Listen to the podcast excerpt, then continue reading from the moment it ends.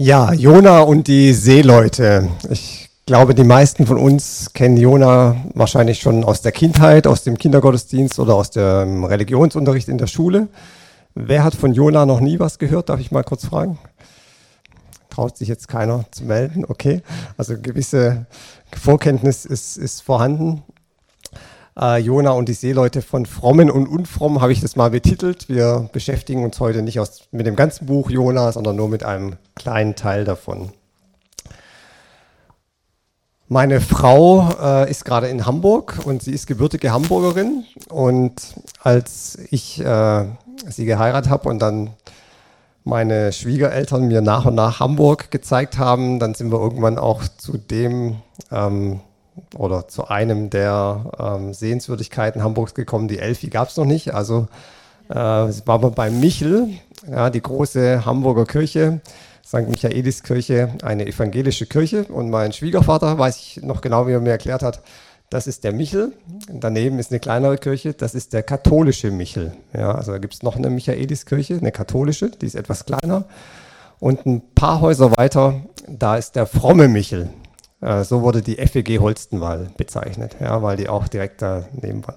Also wir FEGler, wir sind die Frommen. Äh, so wurden wir zumindest da betitelt. Ich weiß nicht, gefällt euch das, wenn ihr so als fromm bezeichnet werdet? Wem, wem gefällt es? Vielleicht kurz nochmal Handzeichen.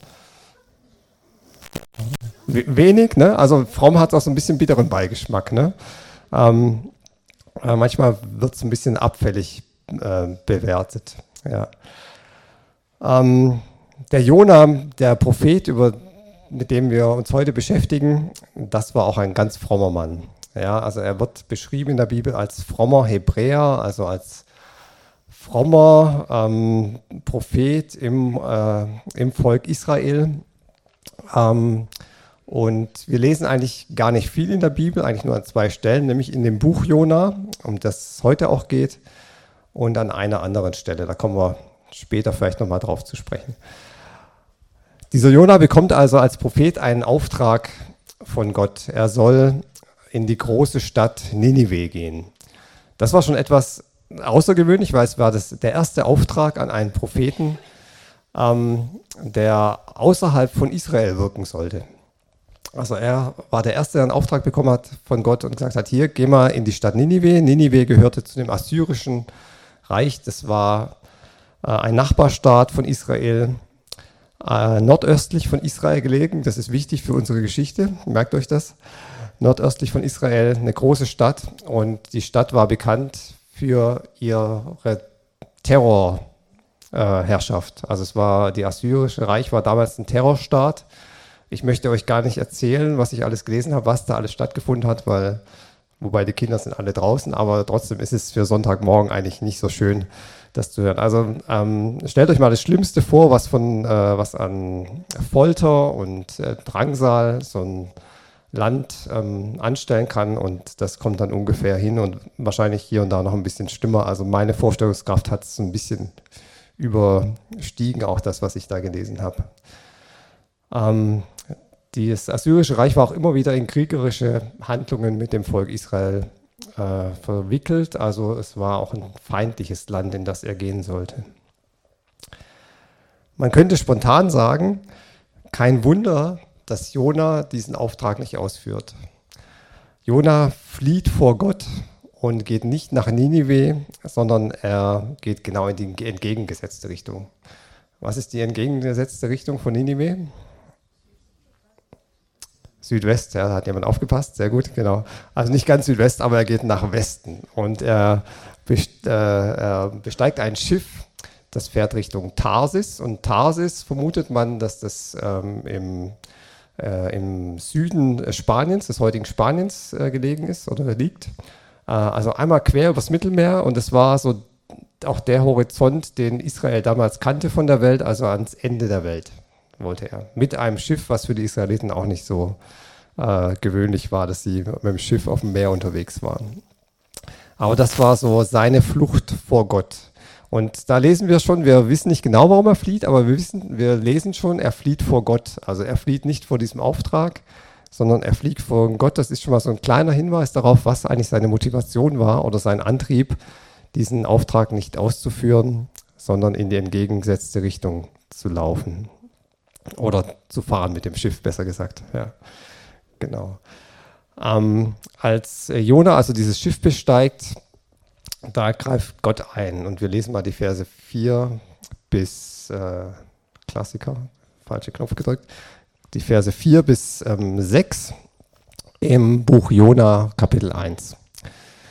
Da heißt es doch, der Herr ließ einen heftigen Wind auf dem Meer aufkommen, der zu einem Sturm wurde, sodass das Schiff zu zerbrechen drohte. Aus Angst schrien die Seeleute zu ihren Göttern und warfen Ladung über Bord, um das Schiff leichter zu machen. Jona aber war unter Deck, hatte sich hingelegt und schlief tief und fest. Da kam der Kapitän zu ihm und sagte, was ist mit dir, du Schläfer?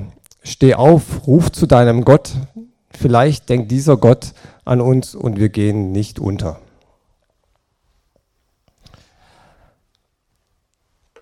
Ja, Gott wirft also einen Sturm äh, auf das Meer, so heißt es wörtlich übersetzt. Er wirft also einen Sturm auf das Meer und äh, zeigt Jona damit: Moment mal, du bist in der falschen Richtung unterwegs. Du hast doch einen Auftrag von mir bekommen. Und ganz interessant ist die Reaktion von Jona darauf und die Reaktion der Seeleute.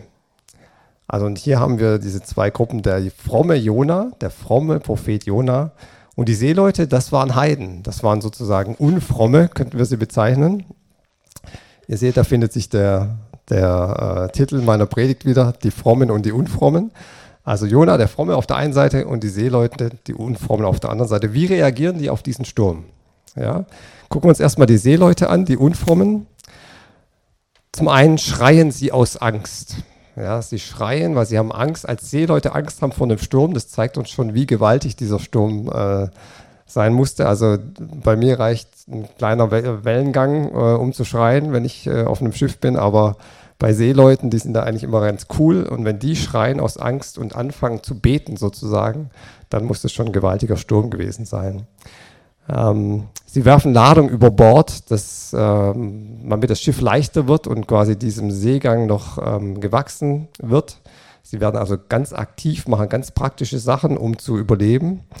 Sie fordern dann Jona auf, äh, zu beten. Ja?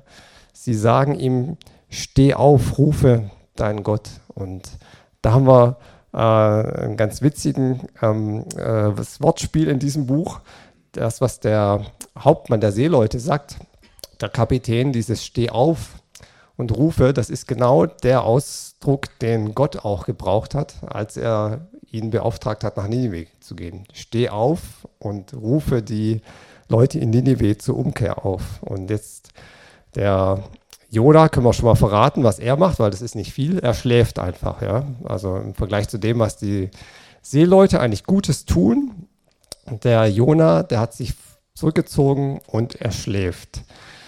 Ähm, und jetzt können wir uns vorstellen, er schläft da und wird auf einmal wachgerüttelt. Und da steht dieser Kapitän vor ihm und sagt ihm, steh auf und rufe zu deinem Gott. Und er hört quasi diese, diese Worte, die er vorher schon mal von Gott gehört hat, hört er jetzt von diesem Heiden, von diesem Seemann erneut, diese Aufforderung. Ähm, ganz interessant, äh, diese Parallele. Jona schläft also und ein Ausleger äh, aus Schottland aus dem 19. Jahrhundert habe ich nachgelesen, war der, der hat es ganz treffend äh, bezeichnet. Er hat gesagt, Jona schläft wahrscheinlich den Schlaf des Kummers. Und das kennt vielleicht jeder von uns, wenn es einem nicht so gut geht, wenn man äh, irgendwie einem alles zu viel wird. Manchmal äh, flüchten wir uns dann in den Schlaf ja, und sagen, dann habe ich wenigstens keinen Kummer mehr, dann schlafe ich, dann sind die Probleme erstmal weg. Ähm, das ist sozusagen das Gegenteil von, vom Schlaflos äh, sich rumtreiben. Da kann man auch in den Schlaf hinein flüchten und so ähnlich war das vielleicht bei Jona in der damaligen Zeit. Die Seeleute, ähm, bei denen erkennt man aber noch was, als dieser Sturm kommt. Sie erkennen die übernatürliche Ursache dieses Sturms. Ja, also der Sturm ist wohl so gewaltig, dass sie sagen, der war nicht vorhersehbar, äh, der kommt wie aus dem Nichts. Und äh, das geht hier nicht mit natürlichen Sachen zu, Dingen zu. Und ähm, ja, deswegen überlegen Sie, was kann die Ursache für diesen Sturm gewesen sein? und sie werfen das Los. Ähm, vielleicht haben sie so ein paar Holzstücke genommen und alle Namen drauf geschrieben, die da waren, und einen rausgezogen. Und ähm, um herauszufinden, wer ist schuld? Also wer ist schuld an diesem Sturm? Wer, wer, wer ist für die Ursache verantwortlich? Ja, wir sehen also die Seeleute, die Unfrommen, die machen eigentlich eine ganze Reihe sinnvoller ähm, Taten, als dieser Sturm aufkommt. Also ganz praktisch, gucken sie, dass das Schiff irgendwie noch bleibt. Sie fangen an zu beten. Sie, äh, über, sie sagen, äh, Jona, er soll mithelfen und mitbeten. Sie ähm, erkennen die übernatürliche Ursache äh, und sie probieren der Ursache auf den Grund zu kommen. Das machen die Unfromm und der Fromme Jona, der schläft einfach. Ja. Vielleicht kennt ihr das. Also ich habe schon zahlreiche Hauskreise in meinem Christsein besucht und immer mal wieder kam äh, im Gesprächen auf, ähm, dass jemand gesagt hat, ich kenne da einen Nicht-Christen, der verhält sich eigentlich viel besser als wir Christen. Ja, weiß kennt, kennt ihr das oder kennt ihr vielleicht selber auch solche Personen, wo ihr sagt, Mensch, der verhält sich eigentlich echt gut, der, der übt Nächstenliebe, der engagiert sich in sozialen Dingen in, in unserer Stadt und sonst was. Ähm, der ist eigentlich richtig vorbildlich unterwegs, obwohl er gar kein Christ ist. Ja? Die Theologie spricht hier von der allgemeinen Gnade Gottes. Ähm, das finde ich ein total spannendes Feld. Und das sehen wir hier auch bei den Seeleuten und bei Jona. Also, dass die Seeleute als Heiden in der Lage sind, Gutes zu tun. Ja. Ähm, sinnvolle Dinge zu machen, ähm, zu beten. Ähm, äh, das ist, äh, fällt unter die allgemeine Gnade Gottes. Ähm, wenn es diese allgemeine Gabe, Gnade Gottes nicht gäbe, dann hätten wir, äh, sprichwörtlich gesagt, die Hölle auf Erden. Ja? Also dann wäre wär die Hölle los. Weil alles Gute, was auf dieser Erde geschieht, das kommt von Gott. Ja, also wenn wir uns das mal bewusst machen, nicht nur das, was hier bei uns in der Gemeinde passiert, in unserem christlichen Umfeld, sondern alles Gute, was auf der Welt passiert, kommt von Gott. Auch das, was die Unfrommen, auch das, was die Heiden tun. Das Gute, was sie tun, das kommt letztendlich von Gott.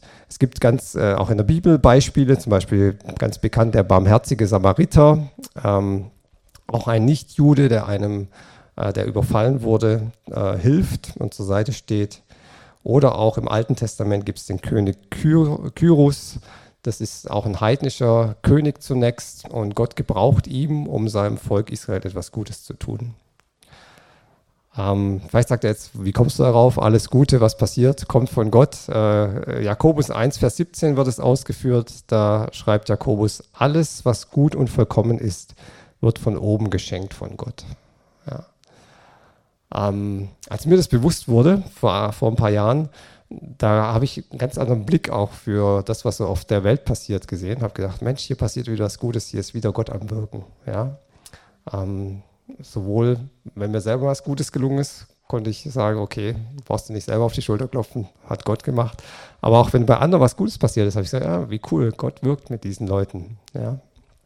Cooler, cooler Gedanke, der, der einen irgendwie auch zu Gott führt, wie, wie wir gerade auch in der Anbetung gesungen haben. Mensch, Gott ist heilig und groß und wir dürfen ihn erleben. In allem Guten, was auf der Welt passiert, dürfen wir Gott erleben. Die Seeleute werfen also das Los und das Los fällt auf Jona. Ja, dieses Loswerfen ist ja auch ein biblisches Prinzip. Ich weiß nicht, wer das noch von euch praktiziert. Wirft noch jemanden los für Entscheidungen oder so? Ist nicht mehr so üblich geworden. Ne? Mein Sohn witzigerweise praktiziert es. Äh, also von zwei Begegnungen weiß ich einmal, als er seine Bibelschule äh, ausgesucht hat, auf die er gehen wollte. Er hat überlegt, wo geht er hin und hat äh, Vor- und Nachteile aufgelistet und zwei blieben aber übrig und dann hat er das losgeworfen und ist dann zu der einen gegangen. Ähm, genau, also manche gibt es, die ja heute noch das loswerfen, ähm, um eine Entscheidung zu treffen oder um Gottes Willen zu erfahren. Ähm, auch in der Bibel haben wir das Beispiel, als der ähm, bei der Nachberufung der Jünger zum Beispiel, da wurde auch überlegt, wer wäre geeignet und dann waren noch zwei übrig und dann wurde auch das losgeworfen und der zwölfte äh, Jünger quasi oder Apostel nachberufen. Ja. Das Los fällt also auf ähm, Jona und wir lesen dann mal weiter ab Vers 7. Die Männer sagten zueinander, kommt, lasst uns das loswerfen, um zu sehen, weswegen uns dieses Unglück zustößt. Sie warfen das Los und das Los fiel auf Jona. Sag uns doch, warum dieses Unglück über uns hereinbricht, sprachen sie. Was ist dein Beruf? Aus welchem Land kommst du? Zu welchem Volk gehörst du? Die Fragen kommen euch vielleicht bekannt vor. Ja? Er antwortete ihnen, ich bin ein Hebräer und ich bete den Herrn an, den Gott des Himmels, der Meer und Land geschaffen hat.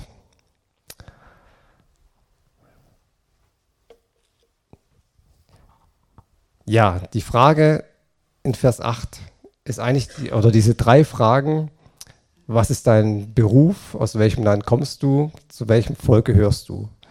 Ähm, die werden eigentlich gestellt, die, die Seeleute wollen wissen, wer bist du eigentlich? Jona. Wer bist du? Und die Frage nach dem, was ist dein Beruf, ist so ein bisschen, was ist dein Beruf, was ist deine Berufung, ist so ein bisschen die Frage nach dem Sinn in deinem Leben. Also welchen Auftrag hast du? Warum bist du hier? Was treibt dich um? Was beschäftigt dich? Wieso bist du eigentlich am Leben und was macht dein Leben aus? Die Frage nach dem, aus welchem Land kommst du, ist ganz klar, dass die geografische Herkunft wird hinterfragt mit dem Hintergrund, dass damals ganz klar war, wenn man aus einem gewissen Gebiet kommt und auch zu einem gewissen Gefolg gehört, dann wussten die Leute schon mal, ah ja, der gehört, äh, der betet diesen oder jenen Gott an und der tickt so oder so. Also sie haben so ein bisschen her probiert herauszufinden, welche Identität hat eigentlich dieser Jona und was steckt dahinter, dass wir hier in diesen Sturm geraten sind. Dritte Frage, also zu welchem Volk gehörst du, ist so ein bisschen das soziale Umfeld. Also wo gehörst du dich, gehörst du dazu? Ähm, was, ist, was ist so dein, deine, ähm, deine Gemeinschaft, in der du unterwegs bist? Also die Frage nach dem Sinn, nach der Herkunft, nach der geografischen und nach der Zugehörigkeit, nach der sozialen. Und Jona antwortet, ich bin Hebräer. Und da wir das Jona-Buch relativ kurz ist vom Text, dürfen wir davon ausgehen, dass hier auch die Reihenfolge, wie er diese Fragen beantwortet, durchaus eine Rolle spielt. Ich bin Hebräer, sagt er. Also er beantwortet zunächst mal nicht seine Berufung, seinen Auftrag, auch nicht seine geografische Herkunft, zumindest nicht direkt, sondern er spricht erstmal von seinem sozialen Umfeld. Er sagt, ich bin Hebräer. Das ist das, was ihn zunächst mal ausmacht, seine Grundidentität, kann man auch sagen. Das steht ganz vorne dran. Und als zweites beantwortet er die Frage nach dem Sinn seines Daseins. Und da ist auch wieder ganz lustig, dass er sagt, ich bete, ähm, äh, wo haben wir es? Ich, äh, ich bin Hebräer, ich bete den Herrn an, den Gott des Himmels, der Meer und Land geschaffen hat. Ja, also ist ist ganz interessant, dass er sagt, ich bete den Gott an, der das Land und das Meer geschaffen hat und dann meint, vor diesem Gott auf dem Meerweg fliehen zu können. Ähm, ja. Also diese Reihenfolge hat durchaus eine Bedeutung. Ähm, ähm, Jona ist jemand, der in erster Linie sagt, ich bin Hebräer, ich bin so ein frommer Hebräer. Ja. Und an zweiter Stelle ist er jemand, der Gott anbetet und ihm nachfolgt. An dieser Stelle vielleicht die zweite Stelle, in der Jona in der Bibel vorkommt, ist in 2. Könige 14, Vers 25. Da tritt er nochmal als Prophet auf und äh, prophezeit er dem Jerobeam II. Das ist ein König, einer von den vielen Königen, von denen Gott sagt, das ist ein König, der tat, was Gott missfiel. Ja? Also keiner der guten Könige, sondern der schlechten. Und ähm, diesem König prophezeit Jona damals, dass er ein Land einnehmen wird, also einen militärischen Sieg für die Hebräer. Und das scheint er gerne getan zu haben, weil andere Propheten, die dem Jerobeam dem Zweiten etwas prophezeiten, die haben ihm durchaus Schlechtes prophezeit. Ähm, also auch interessant ist Jona, da jemand ist, der sagt, du wirst diesen Sieg äh, hervorbringen. Und das scheint er gerne gemacht zu haben, diesen Auftrag zu erfüllen, dem hebräischen Volk zu prophezeien, dass sie einen militärischen Sieg erverlangen werden. Jona ist also jemand, der seine Grundidentität von seiner, ähm, von seiner Herkunft abhängig macht und nicht von seiner Beziehung zu Gott. Und so langsam kommen wir da auch drauf, was die Ursache dafür sein kann, warum er den Auftrag Gottes nicht ausgefüllt hat. Er war quasi so ein Nationalist und er ausgerechnet, er wurde jetzt ins Ausland geschickt, um einem Terrorregime die Gnade Gottes zu verkündigen. Das passt überhaupt nicht in seine Vorstellung. Seiner Vorstellung nach ähm, waren die Hebräer das einzig richtige Volk.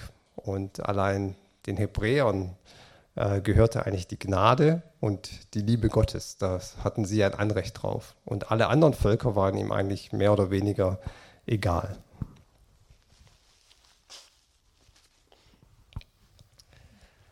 Wir haben ähm, dieses Thema der Grundidentität sehen wir auch bei anderen biblischen äh, Personen, zum Beispiel bei Petrus. Ähm, Petrus, ein Jünger von, von Jesus, der ähm, kam auch mal zu so einer Selbsteinschätzung von sich selbst, als äh, Jesus ihm angekündigt hat, den Jüngern, dass, sie, dass er ähm, kreuzigt würde und sterben würde. Da sagte Petrus, äh, Matthäus 26, selbst wenn dich alle verlassen, ich werde bei dir bleiben. Ja, selbst wenn alle anderen Jünger gehen, ich werde bei dir bleiben. Ähm, kurze Zeit später gibt es dann die Verleugnung. Also dann wird Petrus darauf angesprochen, als Jesus gefangen genommen wurde. Gehörst du nicht auch zu diesem Jesus? Und da ist es nicht mehr so, dass Petrus bei ihm bleibt, sondern sagt, nee, ich kenne diesen Jesus gar nicht. Also ähm, das, was er vorher angekündigt hat, konnte er nicht so ganz halten. Ähm, aber Jesus ist gnädig. Jesus ist gnädig gegenüber Petrus er, na, als er wieder aufgestanden ist, ähm, auferstanden ist und äh, den Jüngern begegnet, da geht er auf Petrus zu und stellt ihm diese bekannte Frage, liebst du mich mehr als die anderen? Also er stellt genau diese Frage, zurückkommend auf diese Behauptung, wenn alle anderen dich verlassen, ich bleibe bei dir. Und jetzt kriegt er die Frage gestellt, liebst du mich tatsächlich mehr als die anderen? Offensichtlich nicht, aber er gibt ihm die Chance, das mal zu reflektieren. Und Petrus wird traurig, weil er erkennt, Mensch, ja, das war nicht so, so weit hergeholt, meine Behauptung von damals. Ich habe das nicht geschafft. Ich bin nicht bei Jesus geblieben. Jesus fragt ihn das dreimal und nachher sagt er ihm, äh, als Petrus bekennt, ich liebe dich, Jesus, ähm, sagt Jesus ihm zweimal, folge mir nach, Petrus. Ja, also er gibt ihm ganz neu den Auftrag, Jesus nachzufolgen. Also auch bei Petrus erkennen wir diese Grundidentität, ähm, die knapp daneben ist vielleicht. Ja. Ähm, vielleicht um mal ein Beispiel zu nennen für, für uns heute. Also die Grundidentität von Jona war, er war Nationalist, er war Hebräer in erster Linie. Das war das, was sein Leben und sein Handeln äh, ausgedrückt hat. Bei, ähm, bei Petrus war es, ähm, so sagt, ich, ich zitiere da mal äh, Timothy Keller, ähm, von dem ich auch äh, gerne ein Buch empfehle und auch gestehe, dass ich viele Gedanken der Predigt daraus habe. Timothy Keller, Jona und der unverschämt barmherzige Gott. Wenn ihr wissen wollt, wie es weitergeht mit der Jona-Geschichte, über die wir heute nicht sprechen, äh, und interessante Aspekte sucht, ähm, lest gerne dieses Buch. Äh, das ist äh, eine tolle Sache. Ähm, und der Timothy Keller schreibt zu Petrus die Antwort, warum Petrus so eine Fehleinschätzung von sich selbst gemacht hat. Die Antwort ist, dass Petrus Grundidentität nicht so sehr in Jesu Liebe und Gnade zu ihm wurzelte, als vielmehr in seiner Hingabe und Liebe zu Jesus. Also knapp daneben ist auch vorbei, kann man sagen. Ja, also ähm, Petrus war davon überzeugt, dass er, was Hingabe an Jesus ähm, angeht, weit besser unterwegs war als die anderen Jünger. Also er hatte es raus, wie man Jesus wirklich nachfolgt. Das war so, so sein, seine Sichtweise. Und weniger ähm, die Liebe und Gnade, die Jesus ihm gegenüber schenkt und gibt. Grundidentitäten, die, die wir heute in unserer Gesellschaft und vielleicht auch bei uns entdecken, ist oft Geld, also finanzielle Sicherheit, Ähm, mir ist es neulich mal aufgefallen, als, als wir uns überlegt haben, ob wir unser Haus irgendwie abgeben und äh, gegen was Kleineres tauschen, ähm, habe ich festgestellt, ähm, eigentlich schon ganz schön, so ein größeres Haus. Ja? Eigentlich auch ganz schön, so eine Sicherheit zu haben, eine finanzielle, eine materielle Sicherheit. Aber ähm, es hing auch da zusammen mit einem, mit einem eventuellen Ruf von Gott, woanders hinzugehen. Und da überlegt man sich dann schon, ja, ist es der Ruf Gottes das Entscheidende oder ist mir wichtiger, das Haus zu behalten? Macht, ähm, Süchte, sei es jetzt äh, Drogen, Alkohol, Sexualität, was da alles reinspielt, kann so eine Grundidentität sein, nach der wir unser Leben gestalten und uns ausrichten. Anerkennung ist was, äh, was bei mir auch immer so ein bisschen äh, ist, zu gucken, dass man, dass man harmonisch mit anderen in Bezie harmonischen Beziehungen lebt und von anderen anerkannt wird. Kann auch zu so einer Grundidentität werden, nachdem wir unser Handeln und unser Tun ausrichten. Manchmal auch, und jetzt kommen wir gerade so in den frommen Bereich rein, Familie ist ja was durchaus Positives, aber kann auch zu so einer Grundidentität sein, nach der wir alles ausrichten und alles andere ist nebensächlich, Hauptsache Familie.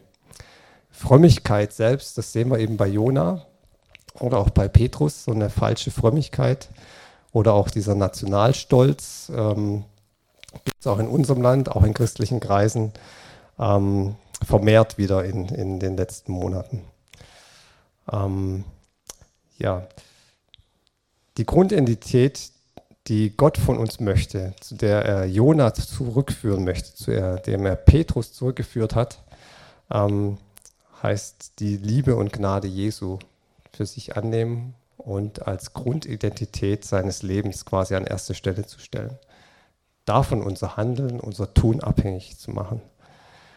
Da möchte Gott uns zurückführen. Da wollte er den Jonah zurückführen ähm, und er hat es nachher auch geschafft, so viel sei verraten.